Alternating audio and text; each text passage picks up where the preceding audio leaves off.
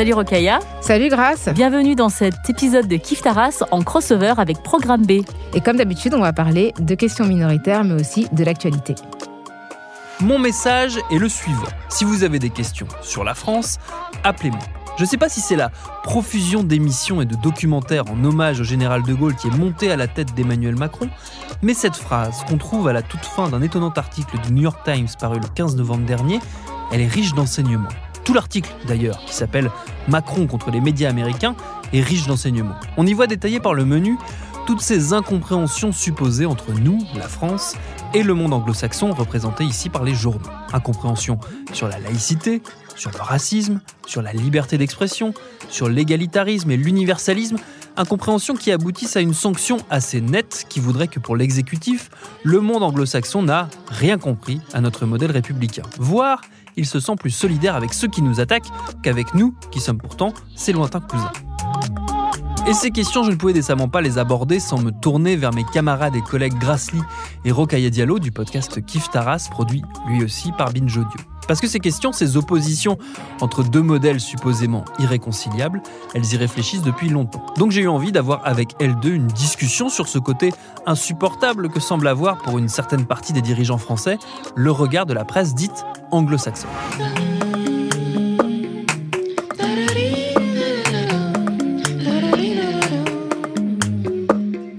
Déjà, je trouve ça intéressant de dire presse anglo-saxonne parce qu'on parle d'organes de, presse qui parfois sont issus de pays différents, des États-Unis, de Grande-Bretagne, qui sont des pays qui sont séparés par un océan, dont un a une histoire, extrêmement ancienne et une histoire coloniale assez proche de la nôtre finalement, alors que l'autre est un pays qui s'est forgé sur une colonisation. Donc je trouve qu'il y a un amalgame entre deux systèmes de pensée et deux systèmes politiques qui ne sont pas identiques. Et puis il y a un refus en fait d'être observé par des par des journalistes étrangers qui, pour moi, euh, pointent euh, du doigt des absurdités que nous ne voyons plus tant elles ont été normalisées euh, par un discours en fait culturel qui nous explique euh, que on a une forme de pensée, une organisation politique qui nous est propre. Et, je veux dire, la France est quand même le pays du mythe de l'exception culturelle. Et quand on se construit comme étant un pays exceptionnel, eh bien la, la, rhétorique qui consiste à dire que les autres ne peuvent pas nous comprendre tant nous sommes exceptionnels, elle est très très facile à adopter. Moi, je trouve qu'il y a vraiment cette idée de. On, dit souvent que les Français sont arrogants à l'étranger. Hein. Et est-ce que cette arrogance, ça vient pas aussi du fait que, euh, là, justement, dans cette situation, on, on nous dit, si vous n'êtes pas d'accord, c'est que vous n'avez pas compris. Il y a vraiment cette idée que vous ne, vous ne comprenez pas parce que voilà, vous ne pouvez pas comprendre comment nous, nous sommes la laïcité à la française, euh, l'antiracisme à la française, l'universalisme à la française. Ce sont des concepts qui nous sont propres et si vous n'êtes pas d'accord, c'est que vous ne, pouvez, vous ne comprenez pas. Donc moi, je pense qu'il y a une, une question d'arrogance aussi de là, de se poser au-dessus des autres, de la France contre le reste du monde et de vraiment de, de, de refuser tout dialogue par rapport à, les conceptions françaises, disons que elles ne sont pas imperméables, on ne vit pas isolé du monde. Pourquoi est-ce que nos conceptions se dresseraient euh, seules?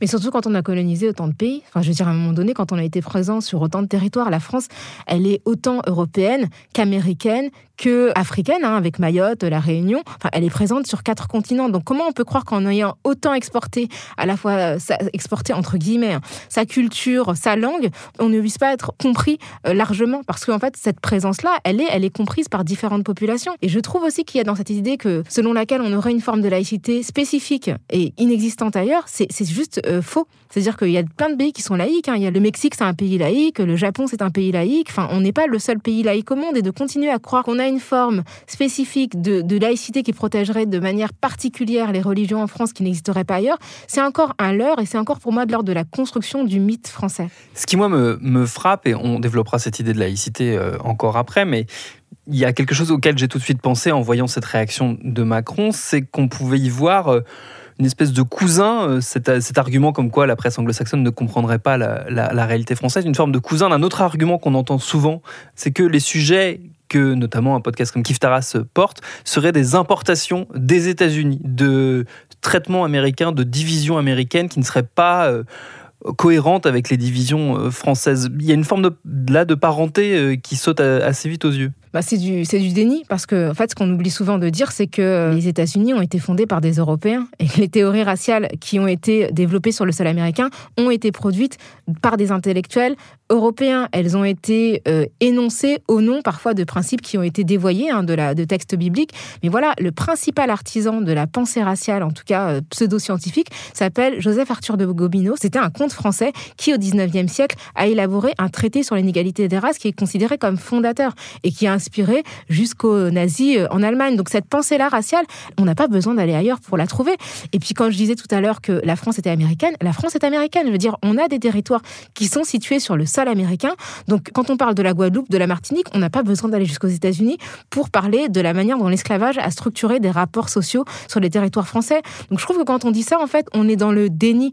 Et, ce que je trouve aussi intéressant, c'est ce refus de, notre histoire même contemporaine. On a déjà traité dans Kif Taras la question de la marche pour l'égalité contre le racisme de 1983. Cette marche, en 1983, elle était portée essentiellement par des Français d'origine nord-africaine, qui n'étaient pas noirs hein, pour la plupart. Et euh, eh bien ces, Français-là, à l'époque, invoquaient déjà Martin Luther King, parce qu'on était 20 ans après la marche pour l'égalité contre le racisme. Et eh ben à l'époque, on disait pas vous importez des problématiques euh, étrangères, parce que les, Afro-Américains, en réalité, ont toujours été euh, des icônes qui ont inspiré toutes les minorités opprimées dans le monde entier. Donc c'est pas nouveau qu'on regarde en miroir les États-Unis, mais sans qu'on ait besoin d'inventer des problèmes, puisque localement, il y a déjà des questions de racisme. Et je trouve aussi qu'il y a une question très paradoxale dans euh, le fait que la France aime débattre la France adore débattre. On est quand même les champions du café, euh, des sports. Enfin, je veux dire, c'est, quelque chose où on, on, est, voilà, on est fier de cette culture. Par contre, le dialogue n'est pas possible lorsque on s'adresse, enfin, on parle de racisme. Soit c'est, soit c'est importé des États-Unis, donc de toute façon, on, c'est pas de notre faute, on est innocent, ou bien alors, euh, bah, si vous n'êtes pas d'accord, c'est que vous n'avez pas compris. C'est vraiment des, manières de mettre fin à toute discussion possible. Hein. Et quand on parle de la France, quand Emmanuel Macron parle de la France, j'aimerais savoir de quelle France il parle. Parce que j'aimerais qu'on sonde aussi les Français sur, cette question-là. Est-ce que tous les Français sont d'accord sur la question de la laïcité? Est-ce que tous les Français sont d'accord sur la question du multiculturalisme qui le posent tout le temps à l'universalisme? Est-ce que ce sont des, est-ce, qu'il y a un consensus en France là-dessus? Parce que moi, les questions, les personnes que je connais, je sais pas, elles sont pas d'accord avec lui, donc. Euh, donc c'est vrai, de, quelle France parle-t-on et, est-ce que, euh, est-ce que cette parole-là représente nous les Français dans notre globalité? Et puis aussi cette manière de dire, bon, bah, les Américains ne comprennent pas la France, mais quand des Français expriment les mêmes idées, en fait, cas, analyse la France au regard des divisions raciales qui ont été produites par notre histoire, et eh ben ces Français-là, notamment quand ils ne sont pas blancs, sont accusés euh, de ne pas comprendre leur propre pays au point d'être obligés d'aller chercher des ressources intellectuelles ailleurs. Donc c'est aussi une, accusation de nous dire qu'on n'est pas vraiment français, en tout pas suffisamment intellectuellement pour comprendre notre pays à partir de nos propres références. Il y a euh, ce réflexe aussi de renvoyer dos à dos, c'est ce que tu disais un peu grâce, euh, deux modèles qui seraient incompatibles, une forme de de color blindness euh, française euh, qui serait une religion blindness aussi on va dire un, aveuglement laïque euh, qui fait qu'on qu'on serait toutes et tous égaux quelles que soient nos origines notre couleur de peau et notre religion aux yeux de la, de la République. Et ce multiculturalisme américain qu'on appelle aussi communautarisme souvent quand on veut le critiquer en France qui, qui, vise plutôt à la cohabitation de différentes communautés avec leurs différences on n'arrive pas à sortir, j'ai l'impression, de ce débat qui me semble, moi, euh, vieux comme le monde. J'ai l'impression de l'entendre depuis que je suis né. Bah, moi, je trouve que c'est un débat qui est assez hypocrite parce que euh, on prétend que la France euh, était hermétique, a été hermétique aux couleurs de peau, aux conditions minoritaires, mais euh, il y a eu une police des Noirs dans le dans le dans le passé français qui régissait en fait. D'ailleurs, tu en as parlé dans le programme B quand tu allais à Bordeaux, qui régissait le statut des Noirs et leur circulation dans l'espace public français. Donc ça veut dire que le droit français reconnaissait non seulement à travers le code noir qui régissait le statut des esclaves, mais aussi y compris pour les Noirs qui étaient sur le territoire hexagonal, donc qui régissaient leur mouvement et leur, leur présence. On peut parler aussi du Code de l'indigénat de 1881 qui euh, faisait, d'ailleurs 1881 en Algérie, 1886 pour le reste des colonies, qui distinguait les Français citoyens des sujets des colonies. Donc il y avait deux statuts de Français, donc il y avait une racialisation de la citoyenneté française puisque en fonction du lieu de naissance et des origines, on était français plus ou moins et d'ailleurs même en Algérie, on a scindé avec le décret Crémieux le statut de français musulman avec le statut de français juif. Donc ça veut dire que la République a été capable de racialiser sa population et que finalement cette, ce, communautarisme, il a été créé par la République et qu'il n'était pas la production des minorités. Donc aujourd'hui, on, accuse euh, les minorités d'être communautaristes, mais moi je pense qu'on devrait plutôt interroger la faculté qu'a la République à produire de la racialisation. Et quand on voit la manière dont sont constitués les territoires urbains, les banlieues, où on va voir qu'en Seine-Saint-Denis, il y a énormément de personnes issues de minorités et que comme par hasard, en ce moment, ce sont les personnes qui sont le plus affectées par le coronavirus, alors que le département de Seine-Saint-Denis est le département le plus jeune de France. Donc théoriquement, ça devrait être des populations moins touchées, mais parce qu'il y a une racialisation spatiale du marché du travail, etc. etc. Donc euh, c'est une illusion, je trouve, que de nier ces réalités. Et j'ajouterais aussi que euh, la posture française de désigner l'universalisme et de désigner la laïcité, elle est faussement équivalente à une certaine neutralité. C'est-à-dire que quand on parle d'universalisme et quand on parle de laïcité, on, se voudrait neutre. Hein. Mais poser l'universalisme à la française ou poser la laïcité à la française, c'est déjà prendre position. C'est-à-dire que personne n'est contre la laïcité. C'est-à-dire que la séparation de l'Église et de l'État, c'est une loi. Enfin, je veux dire, c'est quelque chose qui est établi depuis 1905 en France. Euh, personne n'a voulu remettre ça en question. Par contre, de dire que les usagers du service public doivent rester neutres face à la religion, ça, c'est un dévoiement de cette loi-là. En France, on se voudrait neutre par rapport à ces questions-là, en, se posant comme un, espèce d'observateur en hauteur. C'est ce que je ressens quand je lis cette, cette presse euh, française qui critique la presse anglo-saxonne en se disant euh, oui, euh, ils n'ont rien compris. Je, je, je me rends compte à quel point on, on ne voit pas notre position en fait. C'est-à-dire qu'on se pose comme neutre alors qu'on a déjà pris parti. Et c'est aussi se refuser euh, la richesse d'avoir des observateurs extérieurs qui justement ne sont pas issus de la même culture que nous et on grandit dans un univers qui est différent, qui est pas parfait non plus, qui est traversé d'autres crises, mais qui du coup jette un regard qui est forcément euh, neuf et forcément autre sur nos réalités à nous. Et donc plutôt que d'y voir de la richesse, on y voit un dialogue impossible pour revenir sur ce qu'on disait tout à l'heure. Bah, c'est ce que je trouve intéressant avec les, papiers qui ont été produits par le New York Times cette année, notamment autour de l'affaire Gabriel Matzneff. Je pense que ce qui s'est passé, c'est qu'une personne étrangère a vu un homme euh, qui avait euh, fait, euh, qui avait fait état de ses actes pédocriminels dans ses écrits pendant des décennies, ce qui avait été accepté comme une normalité dans la sphère intellectuelle parisienne. Et lui, venant de l'extérieur, s'est demandé comment ça a pu se produire. Et c'est vraiment une question extrêmement naïve sur une situation qui, en France, en fait, n'interrogeait pas, mais qui, de son point de vue, je crois qu'il est canadien ce, journaliste du New York Times d'origine canadienne, mais en tout cas de son point de vue nord-américain, s'est dit comment, se fait-il que ça ait pu se produire Et en fait, à partir de là, il a mené une enquête qui a créé un bouleversement en France parce qu'elle a interrogé beaucoup plus profondément qu'on aurait pu le faire parce que nous, on est aussi pétri de ces euh, rapports de force qui euh, jouent parfois en la faveur de personnes qui sont sexistes, qui sont racistes, etc. Et je pense que c'est une richesse.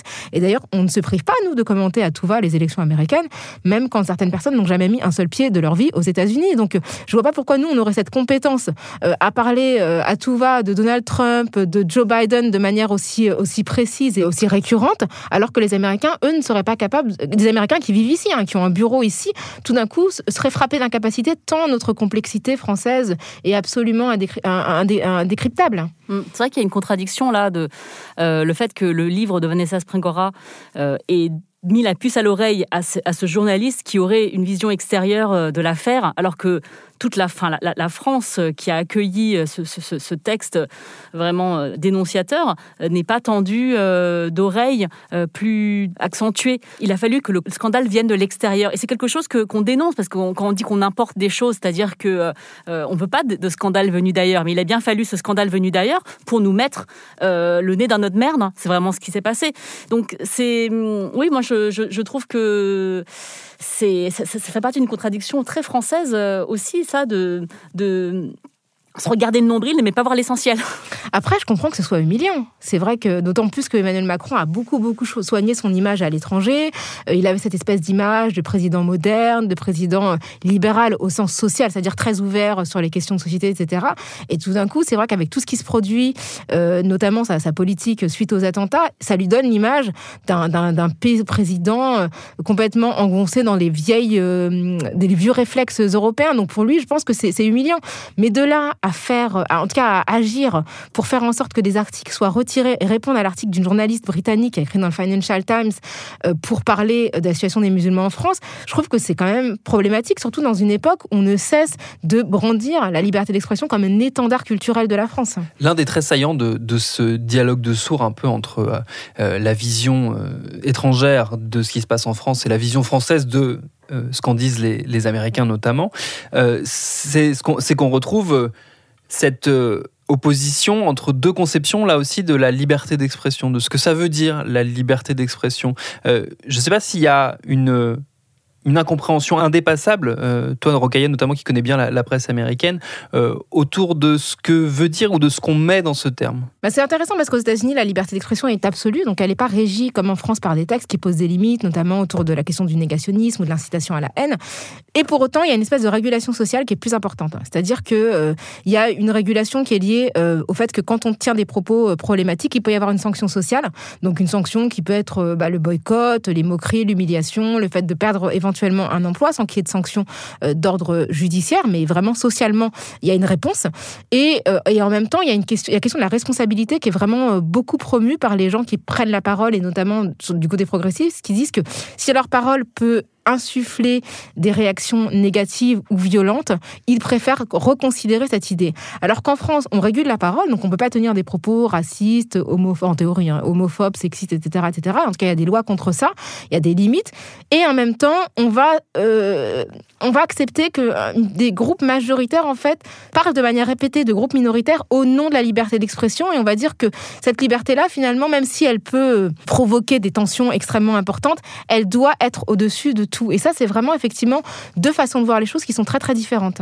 Et la liberté d'expression, quand elle est exercée par des groupes minoritaires, on parle de censure, on parle de tyrannie des minorités, de dictature euh, des voix des, personnes non blanches. Donc c'est assez, flagrant aussi là de dire que la liberté d'expression, si elle n'est pas exercée par ceux qui ont l'habitude de l'exercer dans un confort réel, lorsque c'est pas ces personnes-là qui, l'exercent, alors c'est vu comme étant une restriction de leur liberté. Et ça, c'est une, vision euh, problématique de, cette liberté d'expression qui ne bénéficierait qu'à une partie de la population, la, la majoritaire et la dominante.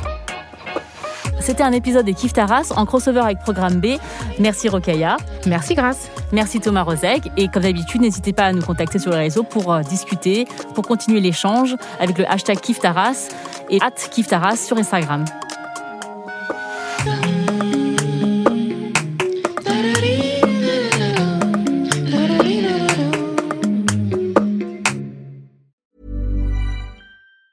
Normally, being a little extra can be a bit much. But when it comes to healthcare, it pays to be extra.